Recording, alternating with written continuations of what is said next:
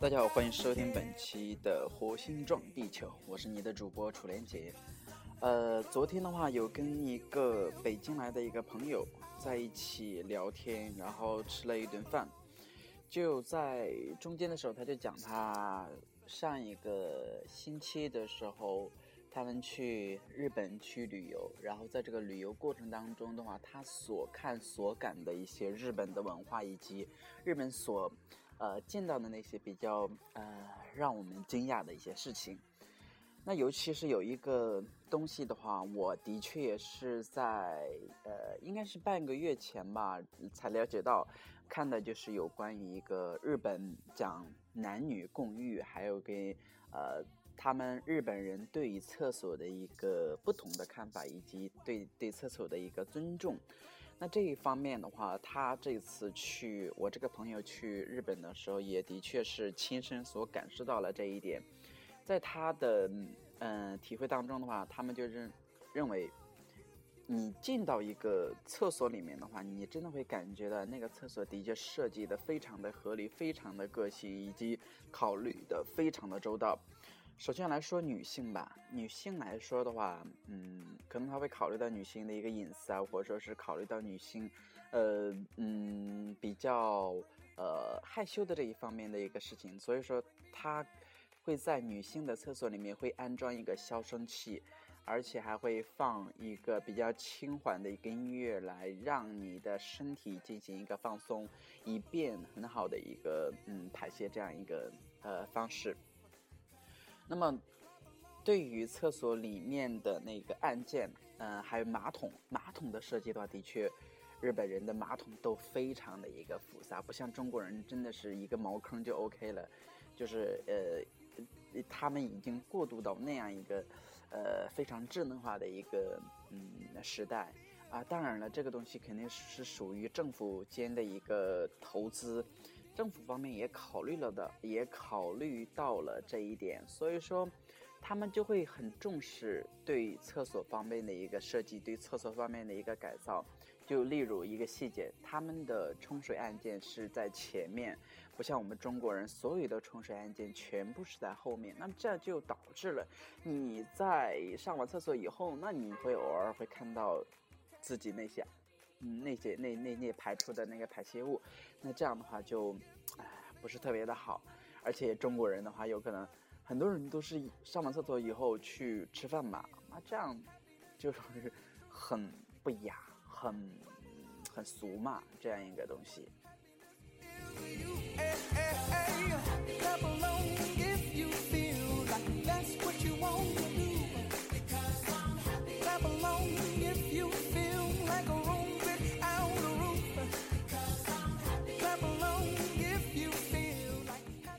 在日本的话，他其实对于厕所为什么这样如此的关注的话，是因为他们在日本是有一个厕神，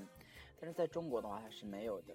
他们就会认为厕所是一个圣地，所以说在日本的话，他们有一个习俗是，呃，小孩出生了以后的话，会要去串，呃，各家各户的一个门，然后会在那个会会进入呃别人家的一个厕所，那么这样是表示对新生降生儿的一个尊重，也是对厕神这样一个呃神圣地位的一个崇拜，呃，那么在他们呃眼中，虽然说。并不是说在厕所里面会像中国一样会供奉什么东西啊，没有。那么他们只是把这样一个嗯理念、这样一个信念的东西放在自己内心当中，他们是对他进行一个崇敬的。就拿日本的厕所的干净度来说，跟中国就完全不一样。可能日本的。呃，厕所的那个干净度的话，会比中国的卧室还要干净。那么这就是体现了他们对于厕所厕神的一个尊重，以及对厕所的一个呃看重吧。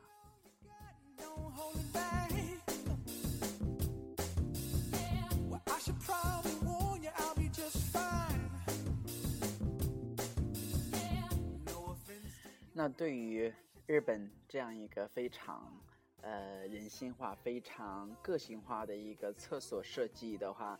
嗯，我是这样考虑的：为什么中国人没有这样做？中国人做不到这一步？其实还是跟一个国土的面积，还有跟人口的一个众多有关。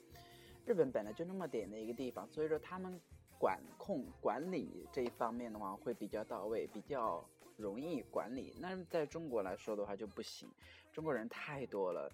哎呀，就是你管得过这个，管不过那个，而且中国人的消费水平也不是很高，所以说他们对于这方面的一个认知度，对于这方面的一个感受度的话不是很高，那么他就认为这个东西可有可无啊，所以说中国人的厕所以及呃那个嗯呃马桶就设计的非常的简单，而且会经常的坏，这就是一个呃根据国情不同而。呃，有不同的这样一个观念，有不同的这样的一个改观感。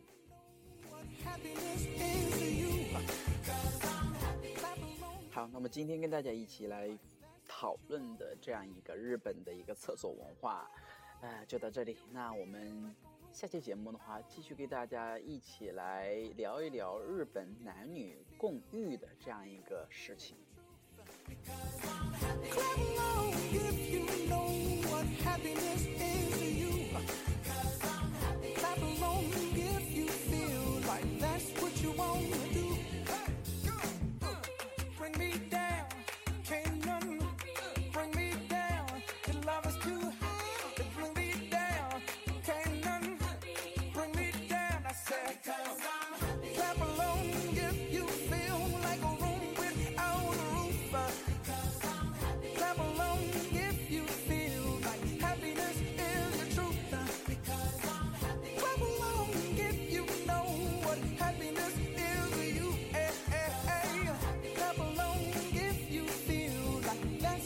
won't